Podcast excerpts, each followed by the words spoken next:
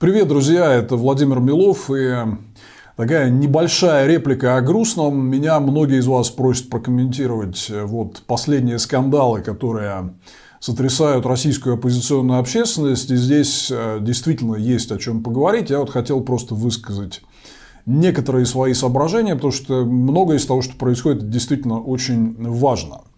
И здесь вот я вижу, что многие из вас как-то уравнивают вот две разные ситуации, которые произошли. Во-первых, это вот расследование ФБК по поводу черной кассы Собянина, откуда финансировался далеко не только Алексей Венедиктов, но и другие. И вот оно вызвало там бурю возмущения, зачем вы их трогаете, там это всякие там якобы хорошие люди и так далее. И э, второй скандал, связанный с тем, что многие представители российской оппозиции подписывали письма в поддержку снятия санкций с Михаила Фридмана и его подельников по Альфа Групп. Вот Венедиктов на эту тему выложил в качестве ответки сканы писем и так далее. Я прокомментирую оба сюжета, но хочу сразу сказать, что, э, конечно же, сюжет с Альфа Групп, он примерно в миллион раз более важен для репутации российской оппозиции на Западе. Потому что многие из нас сегодня здесь находятся в эмиграции и продолжают важную деятельность, связанную с э, вещанием на Россию, с работой на российское общественное мнение, и в том числе с э, работой с западными а, странами, с правительствами, с политиками по а, повышению эффективности санкций в отношении путинского режима. Санкции очень важны, потому что это один из факторов, который может остановить эту войну, остановить весь этот кошмар. Вот. И, конечно, история с Венедиктовым, я хочу сказать, что она никого здесь особо не волнует. Это чисто внутренняя такая российская разборка, потому что Венедиктов на Западе не имеет никакого веса. То есть вообще никакого. То есть ему по, по инерции где-то во Франции выписали какую-то журналистскую премию, но если вы э, посмотрите, то никаких серьезных площадок ему не дают, э, ни с какими серьезными политиками большого калибра он не встречается, его давно считают клоуном и кремлевской профурсеткой, поэтому в целом вот с точки зрения имиджа российской оппозиции на Западе, тема с Венедиктовым это вообще какая-то периферийная история, она реально никого не волнует. А вот ситуация с Альфа-групп, она совершенно другого порядка. И я хочу вот обратиться к тем из вас, кто пишет там, ну, подумаешь, какие-то письма, мало ли, значит, кто там не подписывал, чтобы вы чуть серьезнее задумались э, об этой ситуации, потому что происходит следующее. А буквально каждая собака на Западе, вот я не преувеличиваю, каждая собака, вот кто маломальски занимается Россией и что-то про Россию понимает, прекрасно знает, что Альфа Групп и Михаил Фридман – это ОПГ. Организованная преступная группировка. Вот ни больше, ни меньше. Я не преувеличиваю, вы можете э, сами погуглить там, например, Альфа-группы Wikileaks или Герман Хан и пистолет. Герман Хан это один из ближайших подельников э, Фридмана, который тоже вот фигурировал в этих письмах, что он такой хороший, с него надо снять э, санкции. Кстати говоря, у Хана, например, наградное оружие от Януковича. Ни много, ни мало. Там очень много всего интересного. Э, что примечательно здесь же, у нас в России действительно какой-то другой имидж альфа-групп. Их считают какими-то зайками. Там единственный частный банк, который чудо случаем, представляете, выжил за больше 20 лет Путина у власти, какой-то такой совершенно обособленный от государства частный банк как-то смог вот так выжить и пробраться через все эти трудности путинского тоталитаризма. Вот мы с вами не смогли, а вот эти просто волшебники, чудеса там э, творят Фридман, Авен, э, Хан и компания, они смогли, значит, сохранить свой частный банк. Да? Вот. Почему-то в России э, такой вот имидж Альфа-групп э, очень милый, пушистый, розовый. Я думаю, что это связано с тем, что Альфа-групп, она еще с 90-х, когда называлась Альфа-Эко, была одна из самых агрессивных российских бизнес-групп по подавлению и подкупу прессы. То есть они были известны тем, про это тоже можно найти много материала. Например, у коммерсанта большой э, архив, в том числе за 90-е годы. Альфа-групп очень агрессивно преследовала СМИ за любые критические публикации а, об их деятельности. С другой стороны, они подкупали, ну буквально, давайте называть вещи своими именами, подкупали очень многих журналистов, лидеров общественного мнения, которые вот к ним начали публично благоволить. Поэтому вы про Альфа Групп э, ничего такого плохого в российском домене не найдете, потому что они все подавили много лет назад. А вот на Западе этой информации полно и от западных разведок, и от Wikileaks, и от многочисленных там судебных процессов по делам о рейдерстве. Фридман и Альфа Групп – это крупнейшие рейдеры в российской э, корпоративной истории. Поэтому вот к чему я это все говорю?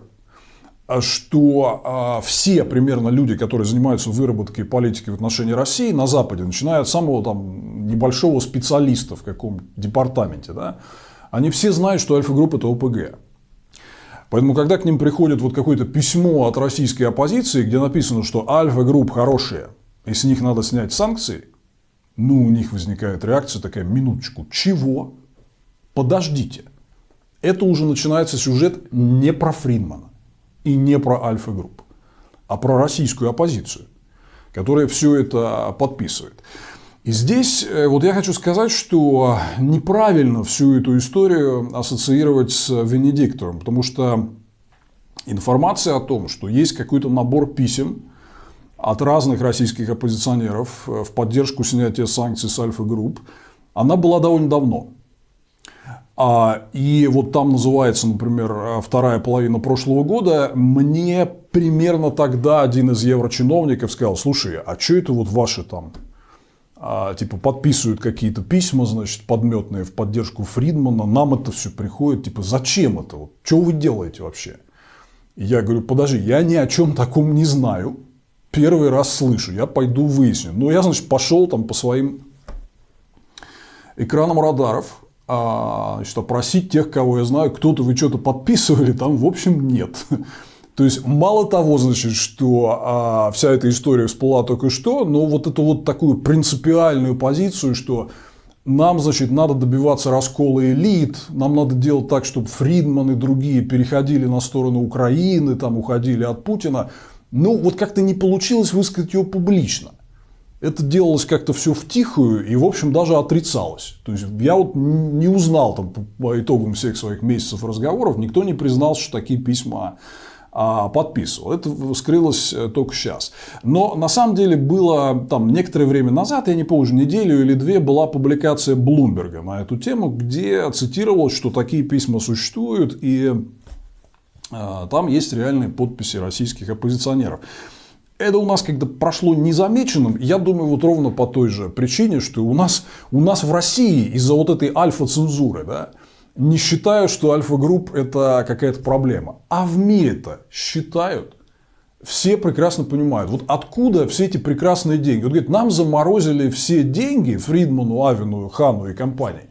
А они могли бы, значит, а, пойти на восстановление Украины. Минуточку.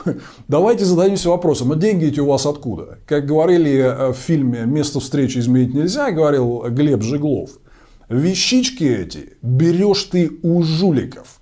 Деньги Фридмана – это 28 миллиардов долларов, полученные от Сечина в 2012-2013 годах за сделку по продаже компании ТНК BP. Я рассказывал а, об этом в своем вот недавнем стриме, знаете, не сговариваясь. Это было в связи с тем, что Фридмана обсуждали Юрий Дудь и Мария Певчих в а, их интервью на канале Дудя. Я это просто прокомментировал не в связи с этими письмами, да, но можете посмотреть вот мой стрим а, в конце февраля на моем канале. Я очень подробно прошелся там по Фридману и объяснил, в чем, собственно, проблема. И понимаете, в чем история? Э, что западные политики, а люди, принимающие решения, они все это знают.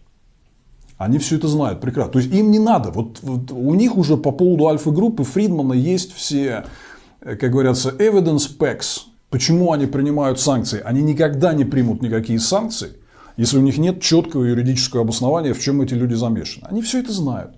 Иначе они бы в эти списки никто по ошибке никого там не включал. Да?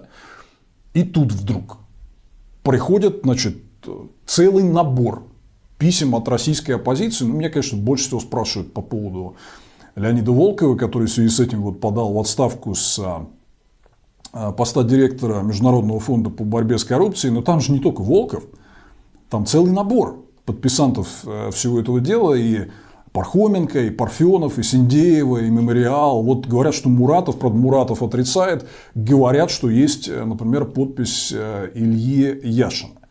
Ну, вы знаете, я не хочу пускаться вот в объяснение, зачем э, коллеги это делали. Там есть такая теория, что если мы будем на Западе лоббировать а, какой-то механизм выхода из санкций, то вот тогда путинская элита значит, среагирует и побежит его предавать.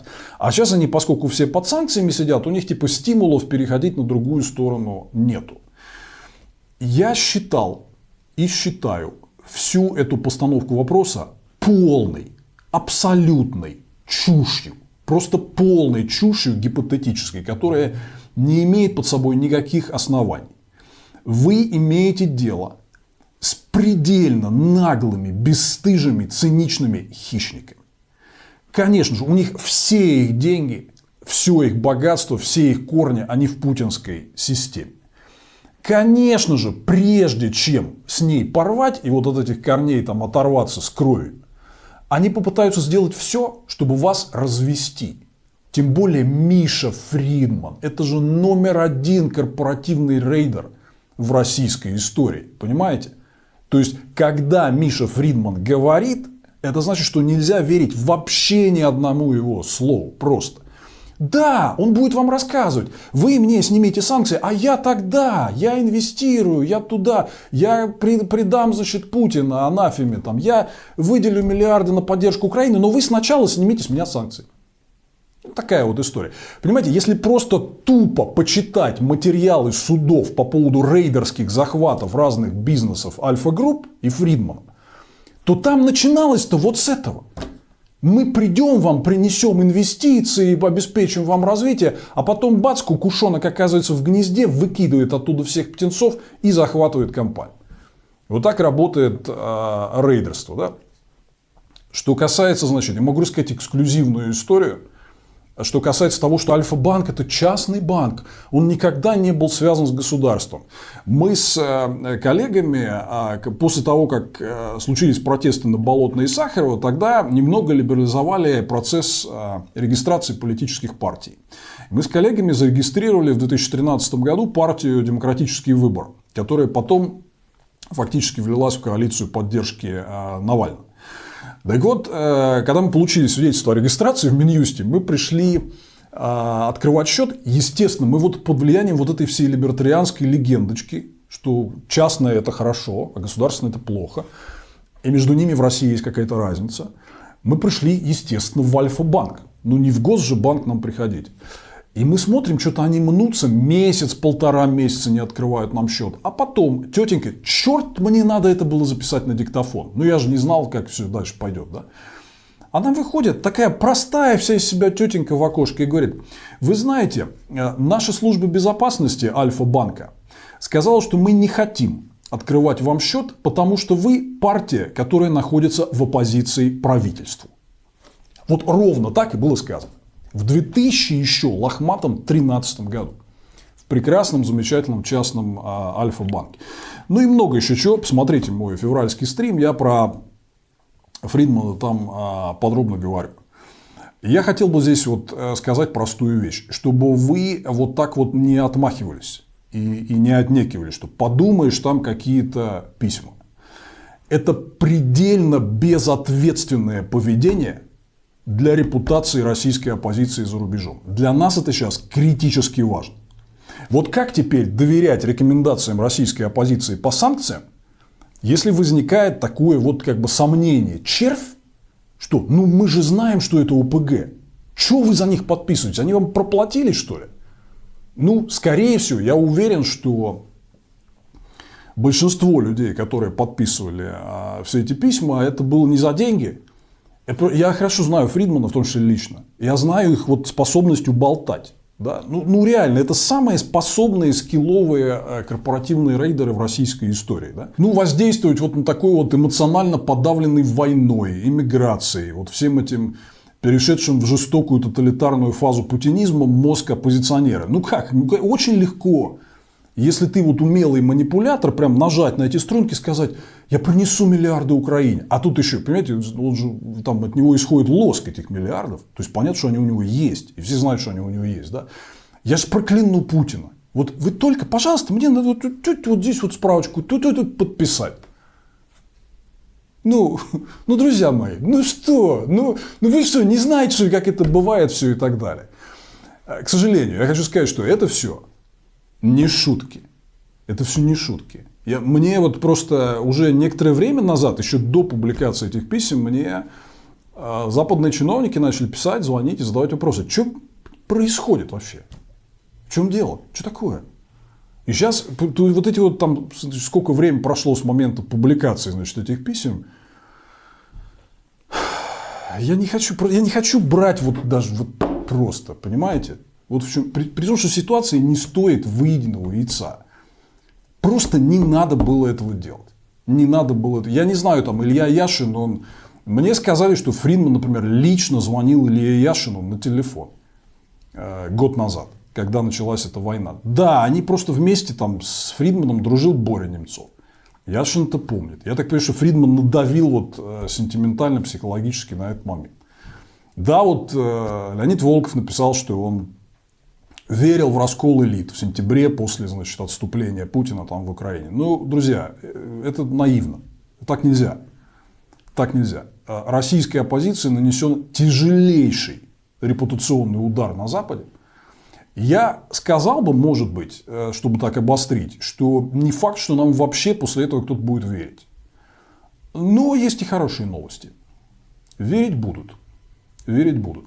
Потому что, во-первых, есть люди, которые много лет занимают публичную и принципиальную позицию по этому вопросу. Вот, например, ко мне ни Фридман, ни Авен, ни Хан, ни Кузьмичев даже и не пытались обращаться. И если меня кто-то спросит, типа, а как ты оцениваешь вот свои заслуги в жизни, там, что ты сделал плохого, хорошего, там, плюсов, ошибок и так далее, а я вот скажу, ко мне никогда не подходили олигархи с попыткой вот что-то такое подписать. Ну, и я такой не один, принципиальных людей, которые никогда такие вещи не сделают, их много, на Западе это знают. Хотя вот какой-то процесс по восстановлению репутации, ну, его здесь придется пройти, и он такой будет а, не очень а, простой. Ну и в целом, конечно, а, репутация у российской оппозиции очень серьезная, складывающаяся годами, в том числе и благодаря честной, принципиальной э, позиции профессиональной деятельности команды сторонников Навального и фонда борьбы с коррупцией и так далее. Да. Но тем не менее, вот я просто вижу, что для вас вот непонятна вся подоплека этой истории, а она очень серьезная. Я хотел ее объяснить.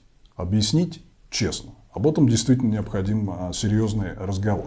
Ну и о Венедиктове. А, вот сейчас очень многие начинают какое-то непонятное мне вытье, типа, а зачем вот ФБК сейчас наехали на Венедиктова, это что сейчас самое важное или нет? Значит, послушайте меня внимательно. И вы говорите, вот сейчас идет война. Так это расследование про войну. Это очень классное и важное расследование, которое показывает, что у московской мэрии на ваши деньги, это не просто абстрактные деньги налогоплательщиков, крупнейшая статья доходов в бюджете Москвы – это ваш НДФЛ, ваш НДФЛ. Это главное, откуда вот эти ваши 13% или у кого-то и повыше, да, кто работает на более квалифицированных профессиях. Вот это то, откуда Собянин берет деньги – чтобы через грязную черную кассу выплачивать, например, псам и пропагандистам войны Симоньян и Киасаян. Вот о чем это расследование.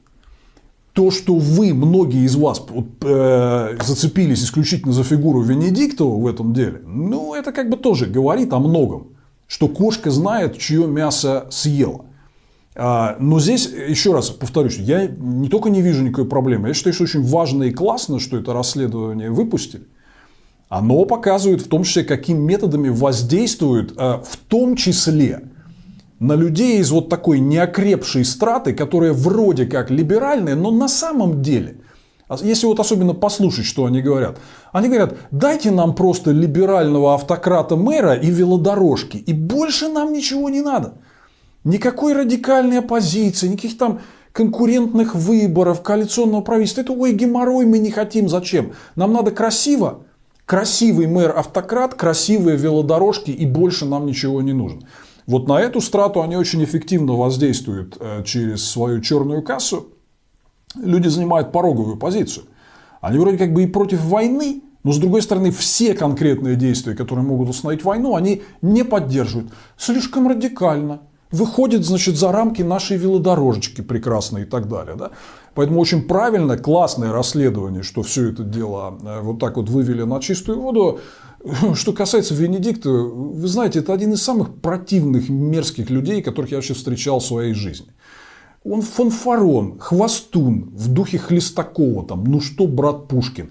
С ним 30 секунд невозможно проговорить, он тебе в уши начинает там капать. Я вчера разговаривал с одним министром, там, с другим министром и так далее. Он никогда за себя не платит в ресторане, он никогда не делает то, что тебе обещает. Да? Радиостанция его, я знаю, что многие из вас э, любят слушать «Эхо Москвы». Э, честно скажу, извините, я не поклонник. У меня был неприятный опыт. Я сидел месяц в спецприемнике, и мне туда Дмитрий Муратов принес радио. И я слушал там «Эхо Москвы». Это было невозможно просто. Кроме Тани с Плющевым по утрам просто ничего нельзя. Ну, были иногда интересные гости, редко.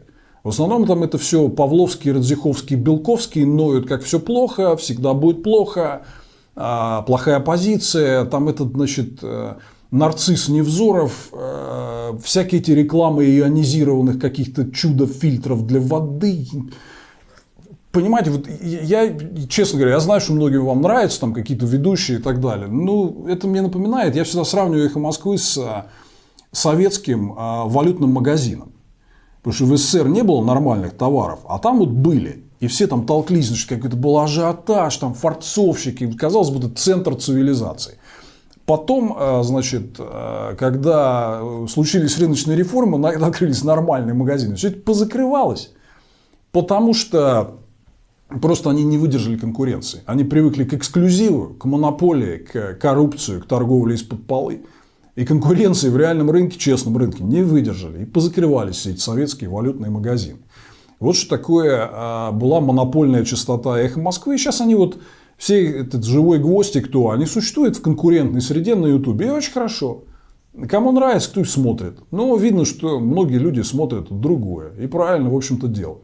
Поэтому здесь, знаете, вопрос в том, что надо честно говорить о Венедиктове, о его роли – о том, что он выполнял э, роль платного цепного пса московской мэрии по самым разным там проектам, не только по электронному голосованию, но и по постоянной системной дискредитации оппозиции в либеральных кругах. То, что у нас есть большой процент людей антипутинских либеральных взглядов, которые не любят Навального, с подозрением относятся к ФБК, в этом вина Венедиктова. Во многом это основано на лжи на каких-то полуправдах, полуфактах, исковеркиваниях, передергиваниях и постоянных антинавальновских нарративах. Один тот же бутерброд чего стоит, за это Венедиктову надо отрезать все его кудри, вот в буквальном смысле слова. Поэтому я не принимаю ни на секунду всех этих разговоров, что нельзя трогать Венедиктова, надо трогать. Уже добились очень многого, вот как я сказал, например, на Западе его не принимают. И это очень хорошая новость. Но подводя итоги всех этих скандалов, друзья, мы через все это пройдем, и не через такое проходили, все будет хорошо, это я вам просто гарантирую. Да? Но здесь важно помнить одну а, историю. Вот это все нам преподносит урок. Не надо заигрываясь с этими всякими гипотетическими идеями, что мы как-то можем, понимаете, на червячка подманить эту огромную акулу, да, путинскую, вот все эти путинские олигархи, чиновники, представители так называемой элиты, это большая белая акула. Вы ее пытаетесь подманить каким-то червячком, да она вам голову откусит. Осторожней. Не разговаривайте с олигархами, если вы вот не умеете. Могу открыть курсы, если надо, но это долго и непросто освоить эту э, профессию. Да? Не разговаривайте с олигархами, если вы не умеете. Не подписывайте никогда никаких писем в их поддержку.